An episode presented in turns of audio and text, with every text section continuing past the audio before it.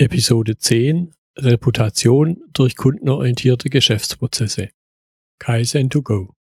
Herzlich willkommen zu dem Podcast für Lean-Interessierte, die in ihren Organisationen die kontinuierliche Verbesserung der Geschäftsprozesse und Abläufe anstreben, um Nutzen zu steigern, Ressourcenverbrauch zu reduzieren und damit Freiräume für echte Wertschöpfung zu schaffen. Für mehr Erfolg durch Kunden- und Mitarbeiterzufriedenheit höhere Produktivität durch mehr Effektivität und Effizienz an den Maschinen, im Außendienst, in den Büros bis zur Chefetage. Heute habe ich im Interview Gunther Verleger. Er ist Autor und Unternehmer aus Leidenschaft. Seinen Karriereweg hat er in der Automobilindustrie begonnen, zuerst als Entwicklungsingenieur bei BMW und anschließend als Vertriebleiter für Motormanagementsysteme in, bei Siemens in Detroit, den USA und zum Schluss dann als Unternehmensberater bei Porsche Consulting. Er war drei Jahre in den USA und hat dort BNI kennengelernt, ein professionelles Unternehmernetzwerk, hat das nach Deutschland gebracht und dort als erster Franchise-Nehmer begonnen. BNI unterstützt Unternehmer darin, gemeinsam im Team mehr zu erreichen. Dafür hat er schon mehrere Auszeichnungen bekommen. Seine Kunden haben im Jahr 2013 über 25 Millionen Euro an zusätzlichem Geschäft generiert, rein auf der Basis von Empfehlungen und Kontakten. In seinen Seminaren und Vorträgen begeistert er die Teilnehmer mit der Vermittlung seines Experten-Know-hows, kombiniert mit praxiserprobten Beispielen. Er ist ein Unternehmer mit System, der davon überzeugt ist, dass nur mit der richtigen Reputation der Weg in die Champions League gesichert ist. Herzlich willkommen, Gunther. Schön, dass ich da sein kann, lieber Götz. Wir unterhalten uns heute über die Reputation, die, das ist ja mein Thema, durch in dem Fall kundenorientierte Geschäftsprozesse entsteht. Ja, genau. welche Wahrnehmung hast du bezüglich der Wirkung, die kundenorientierte Geschäftsprozesse haben? Also ich würde die Frage mal plomb äh, einfach so beantworten. Ist eine extrem starke Wirkung. Und äh, wenn wir das jetzt ein bisschen äh, weiter aus denen möchte ich gerne das Beispiel nehmen zwischen USA und, und Deutschland oder Europa. Da ich ja im Automotive-Sektor sehr viel Erfahrung sammeln durfte, haben wir uns immer so geschmunzelt, was machen denn die Deutschen besser als die Amerikaner und die Amerikaner besser als die Deutschen. Und äh, in Deutschland spricht man das schwer für das Thema Qualität, Made in Germany, tüfteln, basteln, tolle Produkte machen. Und äh, der Amerikaner, der hat jetzt vielleicht nicht so die tollsten oder besten Produkte, äh, zumindest im Automotive-Bereich, aber die haben dafür klare Abläufe oder auch Prozesse. Und als ich damals in den USA war, da haben wir immer so gesagt, Mensch, wenn man die Kompetenz der Prozesse und Abläufe der Amerikaner mit dem Qualitäts-Know-how und äh, dem Anspruch der Deutschen kombinieren würde, dann wird man unschlagbar sein.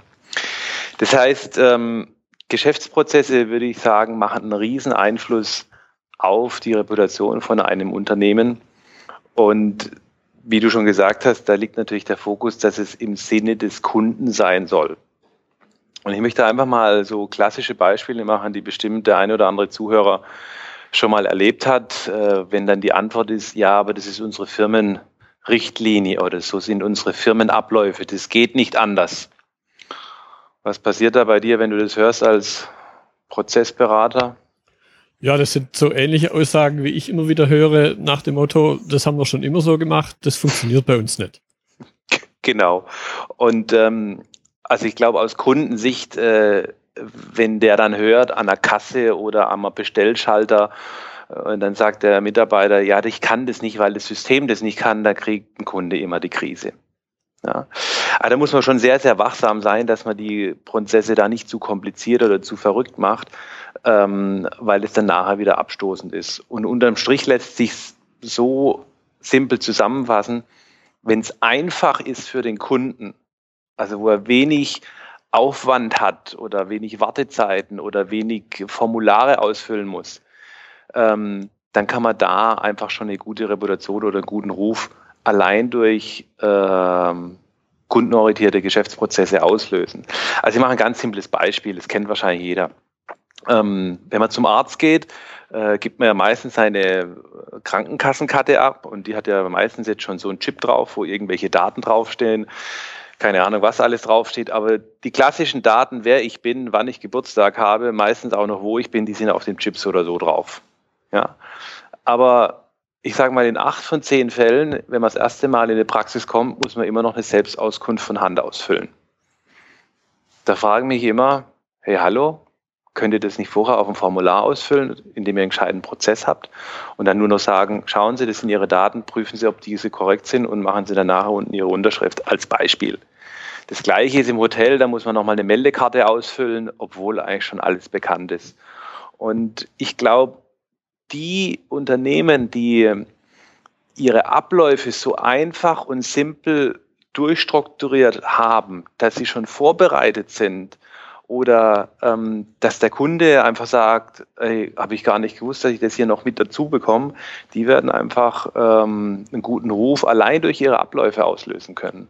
Und dort, wo ich, machen wir ein Beispiel, ich kaufe irgendwo etwas ein und dann muss ich extra nach einer Rechnung fragen oder ich kann die Rechnung nicht selber ändern, weil von der Firmierung das irgendwie ist.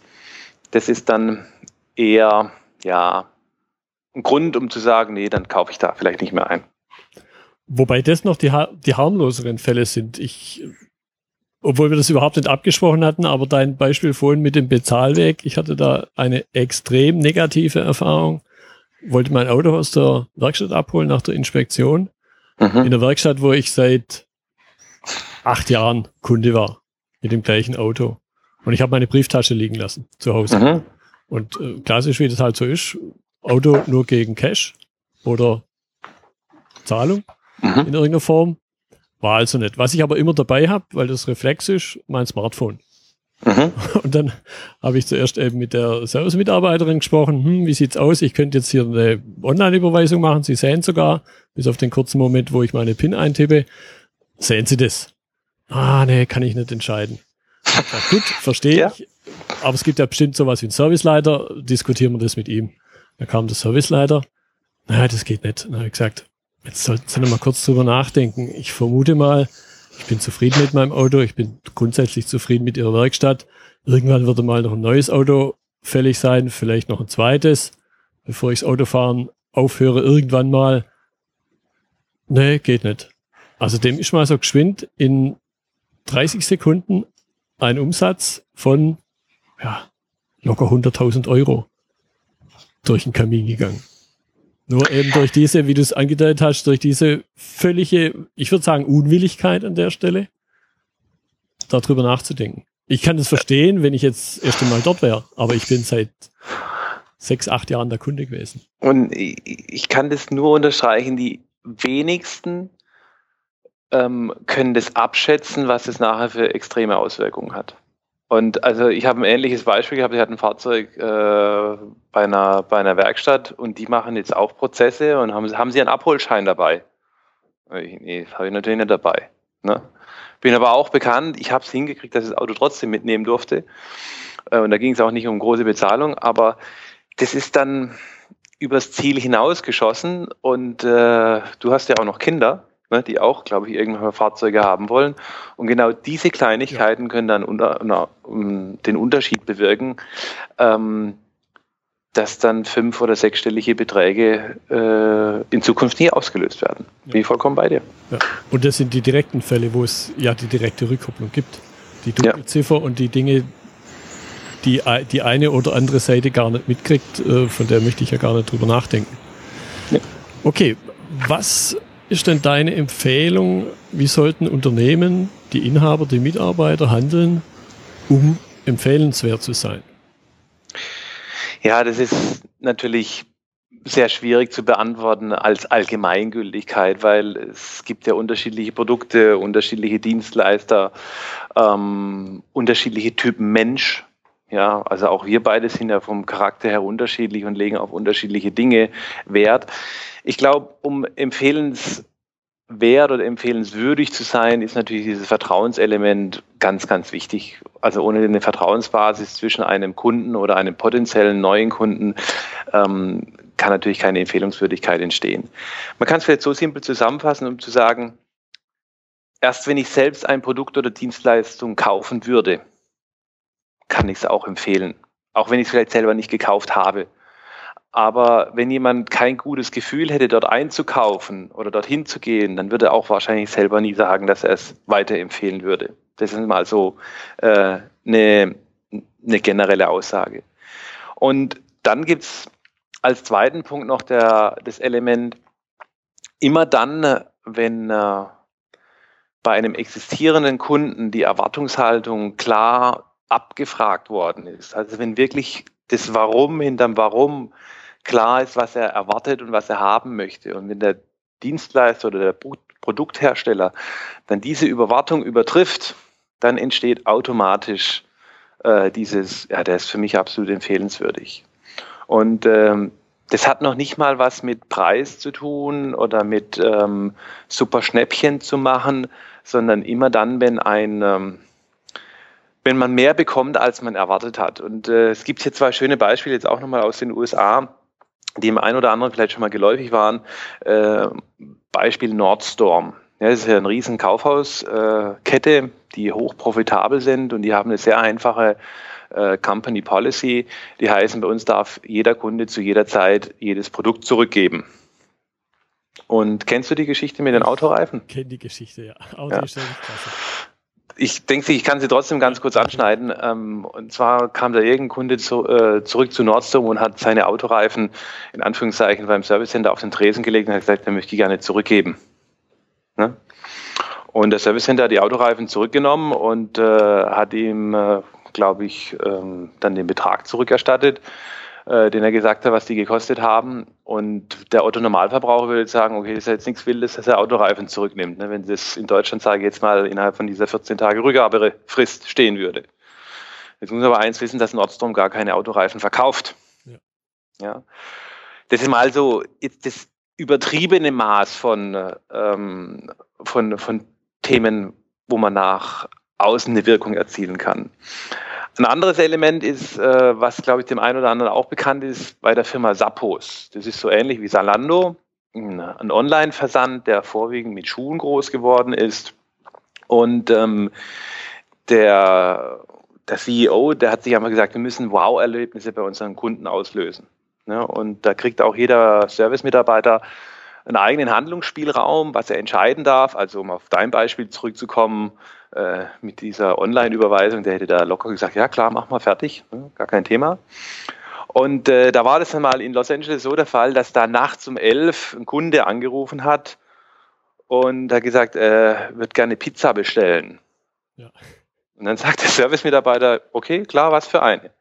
Und dann hat er gesagt, keine Ahnung, die und die Zutaten und sagt, okay, wohin liefern? Fertig.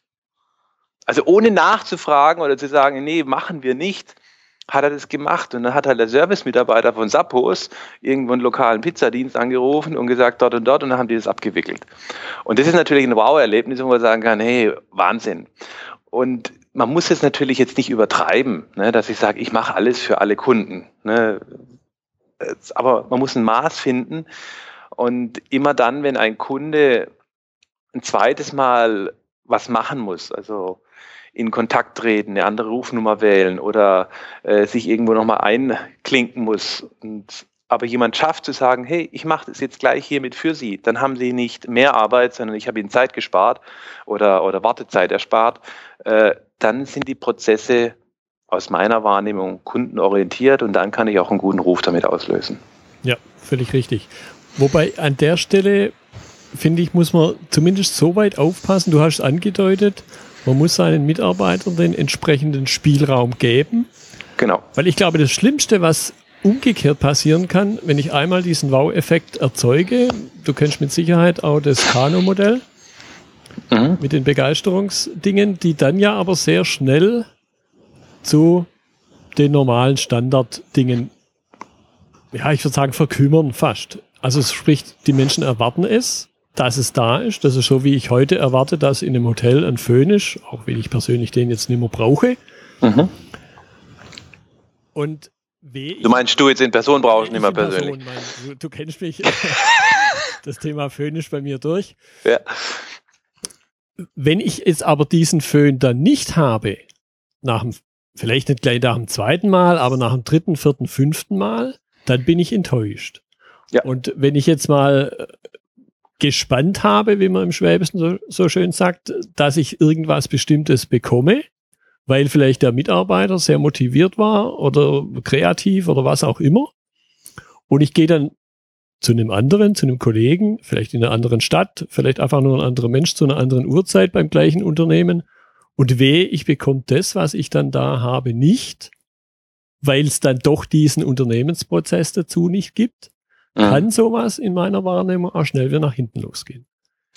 Richtig, die Balance ist natürlich immer entscheidend und äh, man muss dem, dem Kunden auch klar machen, hey, ich gehe hier eine extra Meile und ich mache das kostenneutral oder, oder ähm, berechne das nicht. Aber das muss man dann auch sagen, ich mache das jetzt gerne für Sie zusätzlich kostenfrei oder zu den und den Konditionen gemacht. Dass es nicht selbstverständlich ist, aber dass es selbstverständlich ist, dass man es gemacht hat. Und äh, wir erleben das ja auch immer, ja, dann reicht man den kleinen Finger und dann ist plötzlich der Arm ab. Äh, das ist natürlich ganz schwierig, ja, die Balance zu halten. Aber ich glaube, wenn man schafft, einen gewissen Humor und äh, äh, eine gewisse Persönlichkeit in dem Dialog und in der Kommunikation hinzukriegen, dann sind beide Parteien glücklich. Und ähm, man kann auch sehr häufig von den Rückmeldungen lernen. Also jetzt bei deinem Beispiel zu bleiben, wenn dieses Autohaus dann jetzt aus welchen Gründen auch immer das ja verneint hat, dann sollten die jetzt trotzdem sagen, hey hoppla, sowas könnte öfters vorkommen, dass jemand seine Geldbörse ver vergisst. Und dann sollte die Firma ihre Prozesse so weit ab äh, äh, optimieren, zu sagen, hey, dann soll der Service-Mitarbeiter einfach sagen, wenn Sie online von Ihrem Smartphone überweisen wollen, können Sie das auch. Ja. Ne? Und das sind so die Kleinigkeiten, die nachher einfach eine große Wirkung erzielen. Bloß dann muss ich einfach wissen, was diese Erwartungen sind. Und wenn du dann sagst, hey, ich kann das hier machen, ähm, dann sollte man überlegen, ob man das nicht vielleicht letztendlich einbaut. Ja, und die Geschichte ging ja noch weiter. Es ist jetzt ein großes Autohaus gewesen, die oft mindestens einmal, in dem Fall war es auch nur einmal, manchmal sogar zweimal, dann über ein, äh, ein Callcenter hinterher abfragen ne? und hinterher abfragen. Und du kannst dir nicht vorstellen, dass ich mich da in der in der Auskunft, um das mal so neutral auszudrücken, nicht zurückgehalten habe. Also die hm. erste Frage, wie zufrieden waren Sie auf einer Skala von eins bis sechs? Mhm. Und da habe ich natürlich knallhart sechs gesagt. Dann war erstmal Stille am anderen Ende. Nach Schulma Schulnotenformat, ne? Ja. Genau. Und dann hat sie sich wieder erholt und hat dann gefragt, äh, ja, warum denn eine 6? Und habe ich genau die Geschichte wiedergegeben. Da hätte ich jetzt zumindest erwartet, dass sich da vielleicht jemand meldet im Anschluss. Richtig. Und das ist jetzt, da gibt es ein, ein, ganz klassische oder, oder, oder eine simple Methodik und die kann jeder Zuhörer wirklich umsetzen, äh, die auch ich in, in meinen Workshops und, äh, und auch in sonstigen Elementen immer wieder ans Herz lege. Wenn sich jemand beschwert oder wenn sowas passiert, dann ist genau ein ganz simpler Ablauf einzubauen. Und das erste ist, dass die Teilnehmer mal Danke sagen. Also dein in deinem Beispiel, dein Callcenter, das dann abfragt, ne, dann sollte der Mitarbeiter erstmal Danke sagen, dass sie die offene Rückmeldung gegeben haben. Weil das Schlimmste wäre gewesen, ja, war alles in Ordnung, alle glauben, es war in Ordnung, aber du erzählst überall weiter, äh, dass es eben doch nicht in Ordnung war. Und das Zweite ist, ein Verständnis zu zeigen äh, für die emotionale ähm, Situation, dass du verärgert warst, ne? dass der sagt, ja, ich nehme an oder ich nehme jetzt gerade wahr, äh, sie waren da wirklich verärgert. Ähm, und dann eine Frage zu stellen. Und das macht fast keiner. Und die Frage heißt, lieber Herr Götz-Müller, was müsste denn passieren, dass jetzt diese Situation, die jetzt bei Ihnen so angekommen ist, wie sie angekommen ist, dass es jetzt vielleicht einigermaßen neutral oder wieder ins Gute gerichtet wird? Und jetzt kommt der entscheidende Punkt, jetzt muss man zuhören. Ja, jetzt muss man einfach zuhören und gucken, was der sagt. Und manchmal reicht das Wort Entschuldigung oder es reicht was anderes und dann sollte man das umsetzen, wenn es natürlich im Bereich des Machbaren ist. Und danach, wenn es möglich, wenn es möglich ist, eine kleine unerwartete Aufmerksamkeit zu schenken. Und dann macht man aus einem kleinen Fehler ähm, eine riesen eine Riesenmöglichkeit, wo die Leute nachher zu einem Fan werden.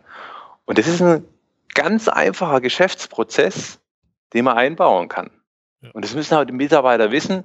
Und wenn ich jetzt mal Mitarbeiter, sage ich jetzt mal, für solche wenn wirkliche Fehler passiert sind, ne, ein Budget von drei Euro, fünf Euro oder sonst irgendwas in die Hand gebe und er kann das dann selber entscheiden, dann kann die Firma wahnsinnig äh, an Reputation gewinnen, bloß weil sie so einen simplen Prozess eingebaut haben. Ja, genau. Und das ist eben die Chance, über den klassischen sagen wir, Leistungsprozess hinaus durch einen, kannst Unterstützungsprozess nennen, weil er nicht ständig läuft. Ja. Wie du es angedeutet hast, viel wieder gut zu machen, unter Umständen sogar die Zufriedenheit über ein Maß hinaussteigern, die vorher so, ja, ich erwarte halt, mein Auto wird repariert. Mehr muss es ja gar nicht sein und dann genau diesen Wow-Effekt zu erzeugen.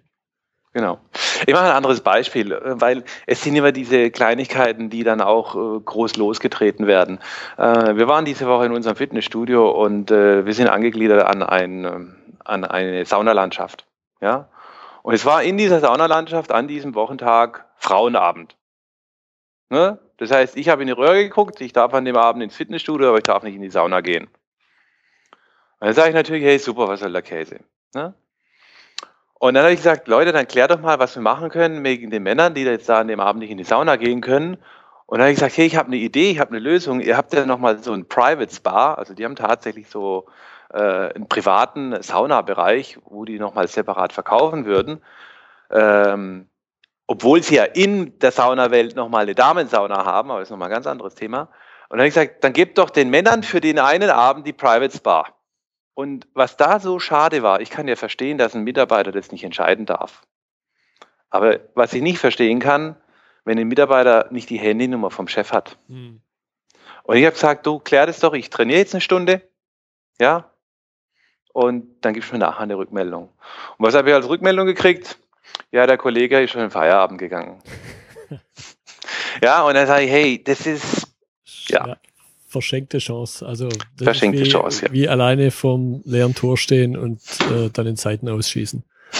Ja. genau. Okay. Gut. Kommen wir mal auf den Punkt noch zu dem, ja, zu dem Aspekt Empfehlungen. Was sollten Unternehmen tun, um Empfehlungen möglichst gut abzuwickeln? Also Empfehlungen von Dritten? Wenn man empfohlen worden ist, was ja. man dann beachten sollte. Meinst du, ne? Genau. Ähm, also ich kann jetzt nur aus meiner eigenen Wahrnehmung berichten und ich bin da bestimmt äh, auch nicht auf einem Optimum, weil wir ja schon ein Stück Massengeschäft bei BNI sind. Aber ich glaube, was entscheidend ist, äh, wenn die Kommunikation gut läuft.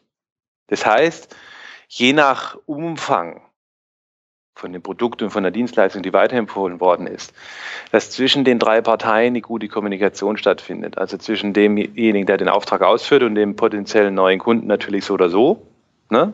aber in dem Maß, das er einfach haben möchte. Und dann natürlich auch immer wieder so eine Statusrückmeldung an denjenigen, der empfohlen hat.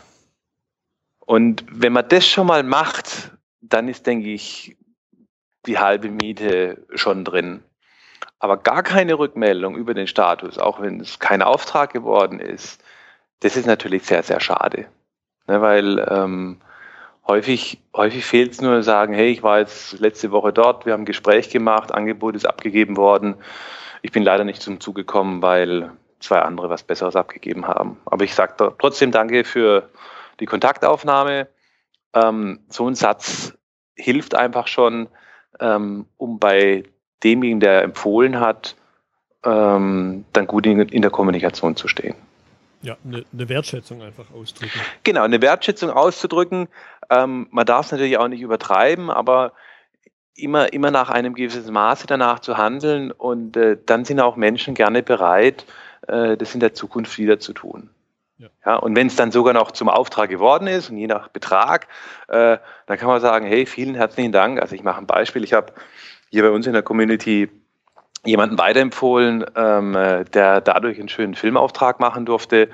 Und äh, dann hat er sich jeweils gemeldet, also einmal, als er den Auftrag erhalten hat und das zweite Mal, als das Projekt abgewickelt worden ist und hat da einfach aufrichtig seine Wertschätzung geäußert.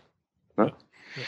Und das freut mich dann natürlich, weil ich sage, dann ist es dem auch das entsprechend wert gewesen. Ja. Eine andere Möglichkeit, in dem Zusammenhang, wenn ich mal nicht zum Zug gekommen bin, kann ich natürlich jetzt den Kunden direkt fragen, woran lag es, was hätte ich anders machen müssen.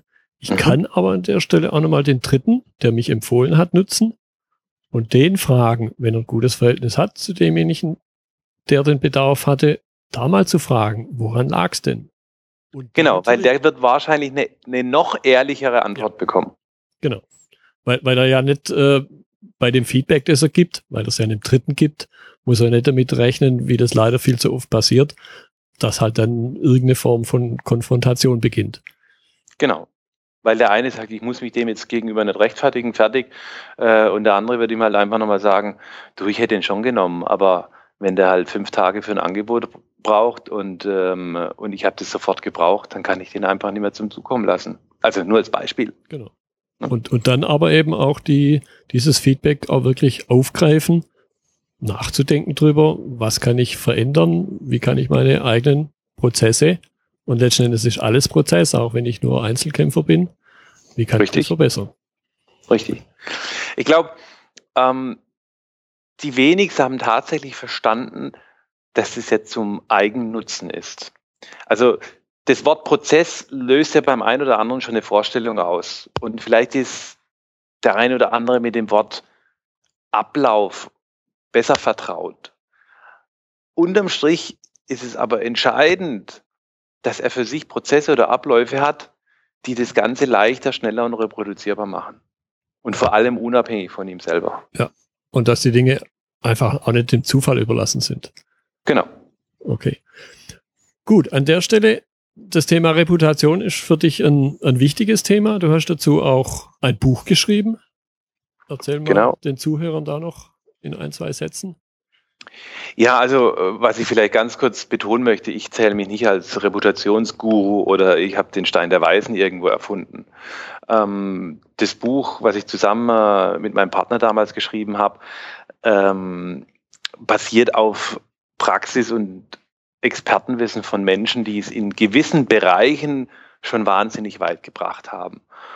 Und die Mehrheit der Unternehmer glaubt, wenn sie gute Qualität und guten Service liefern, da haben sie automatisch einen guten Ruf. Und das ist einfach ein Mythos. Ja, das stimmt nicht. Das reicht alleine nicht. Weil wenn das der Fall wäre, dann äh, wäre ja in deinem Beispiel, wäre es ja gar nicht zu diesem schlechten Ruf jetzt gekommen, weil der Serviceleiter, der eine Führungsverantwortung hat, der hätte dann ja eine andere Entscheidung treffen können. Und insgesamt gibt es nämlich zehn Werkzeuge, mit denen man Reputation aktiv steuern kann. Ich liste die ganz kurz einfach mal auf, ähm, um die dann letztendlich zu beeinflussen. Natürlich ist es leichter, wenn man gute Qualität und guten Service bietet. Gar keine Diskussion. Ne? Das Zweite, was es aber braucht, ist das Thema, dass man einen Verkaufsprozess hat oder einen Verkaufsablauf. Ja, und egal welche Branche das ist, ich kann es nur betonen, da wird so viel vergeigt, weil viele eine schlechte Emotion zum Thema Verkaufen haben und keine klaren Abläufe. Ne? Und ähm, es braucht einen klaren Ablauf, der einfach im Verkauf funktioniert. Und man kann einfach hergehen und sagen, hey, wann habe ich denn die besten Verkaufs Verkaufsergebnisse erzielt und was habe ich da genau gemacht? Und das muss ich nur aufschreiben und dann wiederum in meine zukünftigen ähm, Angebotsphasen mit einbauen lassen. Und das dritte Element ist das Thema Führung. Ja, das sind mal so die drei Basiselemente, mit denen man eine Reputation gut steuern kann oder nicht. Und in dem Buch haben wir einfach Unternehmerpersönlichkeiten von Wolfgang Grupp von Trigema bis hin zu Hartmut Jenner, äh, äh, Professor Dr. Klaus Hipp, äh, bis hin zu ähm, Deutschen Franchise-Verband, ähm, den Vorstand, der bei McDonald's für alle deutschen Franchise-Nehmer zuständig ist, den Herrn Blaufuß und insgesamt ähm, acht oder neun Unternehmerpersönlichkeiten interviewt und die stehen in dem Buch, ihr guter Ruf verkauft, in Interviewcharakter äh, letztendlich drin, was die so gesagt haben. Und dann geht's weiter mit den Werkzeugen Trojanern.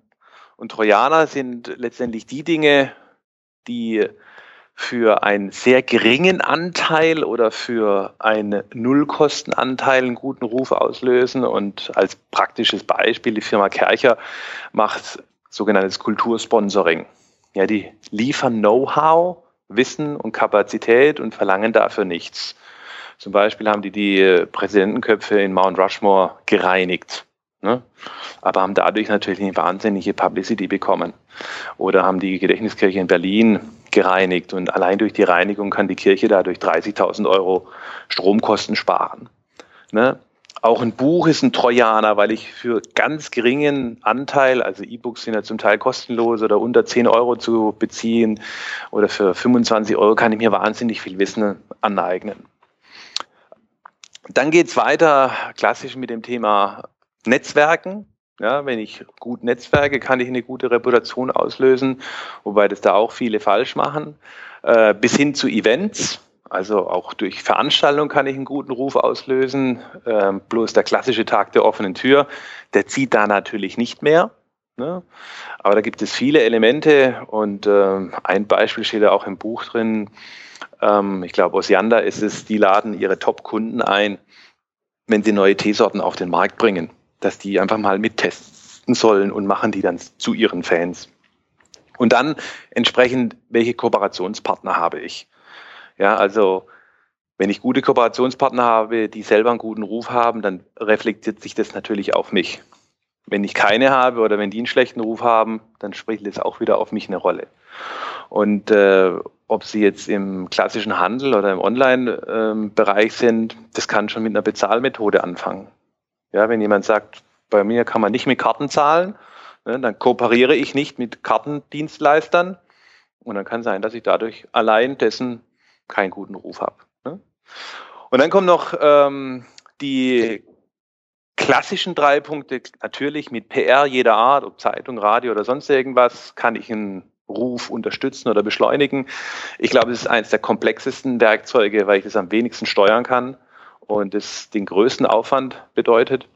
Und dann natürlich mit Marketing, Kommunikation, Werbemaßnahmen im klassischen Sinne. Ähm, da hängt aber davon ab, wie ich einfach kommuniziere und dann alles, was im Bereich Web 2.0 ist. Und wenn man sich heute mal so anschaut, was die meisten glauben, Herr, Reputation heißt immer Online-Reputation. Und ähm, ich muss schauen, dass ich eine gute Online-Reputation habe. Was aber die wenigsten wirklich berücksichtigen, wo kommt denn Online-Reputation tatsächlich her? Und die passiert immer offline. Ja, die Ursache ist so gut wie immer offline.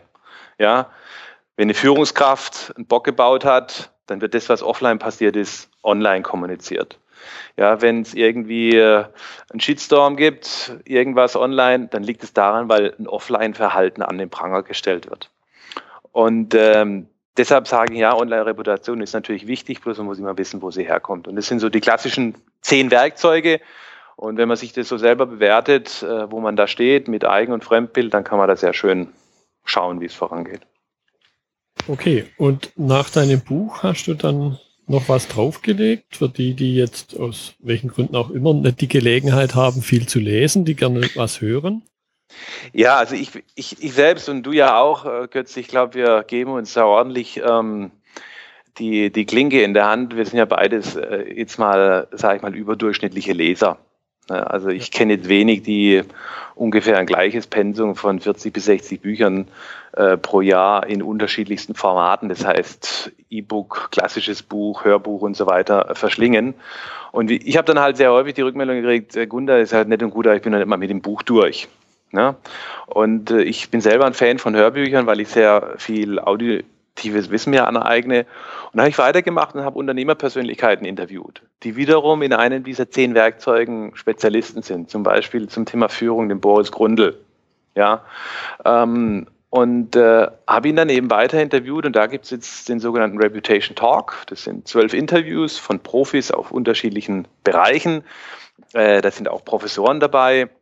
Äh, jetzt ganz neu ist der Professor Dr. Günter Faltin dazugekommen, der das Buch Kopfschlägt Kapital und den Entrepreneurship ähm, Summit ins Leben gerufen hat und die T-Kampagne vor 30 Jahren gegen jede Regel des Marketings zum Erfolg gemacht hat und heute immer noch Weltmarktführer ist. Ähm, und da geht es einfach darum, dass ich dieses Wissen von diesen Profis mir anhören kann. Das heißt, ich brauche nicht mehr Zeit irgendwie jetzt separat abends oder im Urlaub, um das Buch zu lesen, sondern höre ich mir an im Auto, im Flugzeug, beim Sport oder, oder sonst irgendwo und heißt Reputation Talk, gibt es auch eine Webseite reputationtalk.de, wo man reinhören kann, um dann von diesen Leuten zu lernen, weil ähm, jeder kommt schneller voran, auch mit eigenen Geschäftsprozessen, wenn er sich das anschaut, was andere schon nachweislich und da meine ich einfach mit Ergebnissen äh, in der Praxis umgesetzt hat. Genau, und eben auch da eins berücksichtigen. Man kann aus Fehlern lernen. Aus Fehlern lernt man immer. Man muss aber nicht jeden Fehler selber machen. Man kann auch aus den Fehlern lernen, die andere gemacht haben. Genau. Speziell natürlich, weil beim Thema Reputation es ein sehr langsamer Aufbau oft ist. Genau. Wenn ich aber einen Fehler mache, dann bricht mir die Reputation unter Umständen schlagartig ein. Und um dann das Niveau wieder zu erreichen, muss ich mich verdammt, verdammt viel mehr anstrengen. Genau, da gibt's ja tolle Zitate, ob das Warren Buffett ist oder andere Leute, die sagen, eine Reputation aufzubauen dauert Jahre und sie sind 30 Minuten äh, in die Tonne geklopft. Ähm, klar, und Reputation ist ja nur eine, ist ja nur etwas, was eine Wahrnehmung von von einem Umfeld ist. Ja, das ist ja das, was die durch ihre Brille sehen, mit ihren Kopfhörern hören oder durch ihre haptischen Gefühle ertasten. Das heißt ja vielleicht noch gar nicht, dass das das Tatsächliche ist. Ne? Also häufig spricht man auch, da sagt, ähm, äh, Reputation ist der Schatten und der Charakter ist tatsächlich der Stamm des Baumes und das spiegelt sich dann sehr häufig immer wieder. Wobei es immer das ist, was der Gegenüber für wahrnimmt ne, weil es ja seine eigene Wahrnehmung ist. Bloß, ich glaube, mehr und mehr Unternehmer werden sich dessen bewusst, dass diese Komponente viel entscheidender ist als klassische Verdrängungsmarktpreisstrategien, äh, um heutzutage am Markt zu überleben. Ja, und dann unterm Strich oder unter der Erde, wenn wir bei dem Beispiel bleiben, sind es dann eben doch die Wurzeln, nämlich das, was ich in meiner Leistungserbringung mit meinen Geschäftsprozessen tue, die dann Reputation erzeugen, die Reputation halten. Ja, und, und, und in der Wurzel ist das, was in Menschen drin steckt. Und wenn, wenn eine böse Absicht in einem drin steckt, dann spiegelt sich das früher oder später einfach wieder. Manche können es halt länger verdecken als andere. Bloß wenn die Absicht eine gute ist, ja, und das heißt auch, ähm, wenn man sagt, ja, ich möchte auch ein Produkt verkaufen, aber ich möchte auch, dass der Kunde damit glücklich ist und dass ich ihm den Nutzen biete, ähm, dann wird es auch mit der Zeit letztendlich funktionieren. Und die Früchte sind letztendlich das, äh, was dann über Jahre hinweg ähm, darüber entsteht. Ja, was man dann noch ernten kann. Genau. Prima. Ich fand das eine sehr spannende Unterhaltung. Geschäftsprozesse mal aus einer ganz anderen Brille, aus der Kundenbrille natürlich das ist grundsätzlich die wichtigste Brille, denn der, der Kunde ist derjenige, der unsere, äh, unseren Umsatz, unser Geld ins Haus bringt. Genau. Ich danke dir für deine Zeit. Ich würde vielleicht gerne noch eins an, ähm, anfügen, weil mir das noch wichtig ist und es eine ganz einfache Sache ist, wo die Zuhörer, glaube ich, was mitnehmen können. Ähm, als ich habe jetzt ungefähr 20 oder 25 wirkliche High Potentials ähm, interviewt. Und was mir einfach als Feedback geblieben ist, was ich gelernt habe, ist, Dinge müssen einfach bleiben. Also Dinge komplex zu machen, das kann fast jeder. Aber komplexe Dinge einfach zu machen, das ist die tatsächliche Kunst. Äh, da gibt es ja viele Dienstleister, die es mit Bravour am Markt etabliert haben.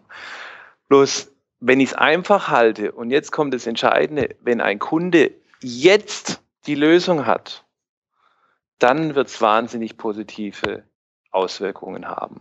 Und du weißt es ja selber, wir leben in dem Zeitalter, wo wir auf Knopfdruck alle Informationen sofort haben. Und warten, das können sehr wenige heutzutage. Aber wenn sie warten müssen, ist es für sie sofort ein Grund, woanders hinzugehen. Und äh, wenn ich die Prozesse so gut gestalte, dass es jetzt möglich ist, dass er jetzt die Lösung bekommt, dass er jetzt die Antwort bekommt, so hat es Hartmut Jenner von Kercher einfach gesagt, dann sagt er schon mal, dann sehe ich als Kunde, das ist eine gute Sache. Und das heißt auf der einen Seite, dass die Führungskräfte sich so weit äh, entbehrlich machen müssen, dass ihre Mitarbeiter, die den direkten Kontakt haben, auch die Kompetenz bekommen, Dinge zu entscheiden, weil jetzt ist der Zeitpunkt, wo der Kunde die Lösung haben möchte. Das wollte ich einfach abschließend noch sagen, weil ich glaube, bei Geschäftsprozessen wird vieles zu träge oder zu im Deutschen overengineert. Ähm, und das vereinfacht das Ganze letztendlich für jeden Einzelnen. Ja, und warten ist mit Sicherheit die größte Zeitverschwendung und die Zeit bringt genau. keiner zurück. Das war ein schönes Schlusswort. Ich danke dir nochmal für die, für deine Zeit, für dieses Interview. Gerne. Das war das Interview mit Gunther Verleger zum Thema Reputation durch kundenorientierte Geschäftsprozesse. In den Notizen zur Episode finden Sie nochmal die Liste der zehn Werkzeuge, um Reputation aktiv zu steuern. Sie finden den Link zum Buch und zum CD-Set. Wenn Ihnen die Episode gefallen hat, freue ich mich über Ihre Bewertung auf iTunes. Ich bin Götz Müller und das war Kaizen2Go. Vielen Dank fürs Zuhören und Ihr Interesse. Ich wünsche Ihnen eine gute Zeit bis zur nächsten Episode. Und denken Sie immer daran, bei allem, was Sie tun oder lassen. Das Leben ist viel zu kurz, um es mit Verschwendung zu verbringen.